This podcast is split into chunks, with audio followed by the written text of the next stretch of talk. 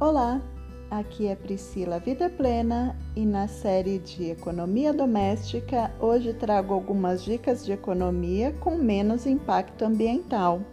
Primeira dica: fazer compostagem dos resíduos orgânicos em casa.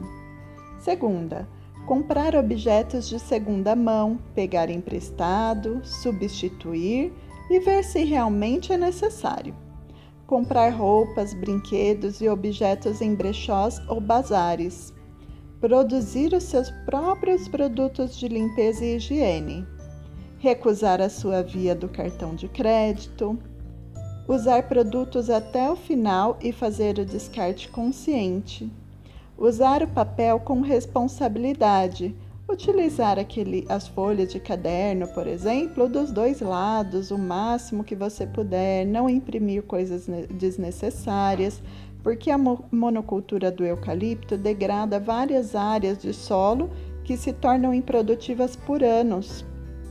Outra dica é antes de mudar de hábito, usar tudo que você já tem dentro de casa. Por exemplo, se você tem uma sacola plástica que pode durar 400 anos na natureza, não faz sentido você descartar para usar uma opção mais sustentável. Usa o que você tem até que não esteja mais próprio para uso e depois se substitui.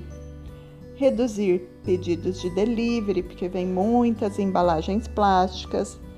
Reutilizar tudo o que puder substituir as faturas físicas por faturas digitais, usar a toalha de banho mais de uma vez, porque assim elas vão durar mais e você vai gastar menos água, menos energia e despejar menos químicos nos mananciais. Utilizar saquinhos sustentáveis para compras e armazenamento de alimentos.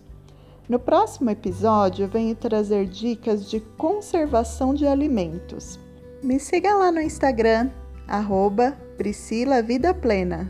Um beijo e até a próxima!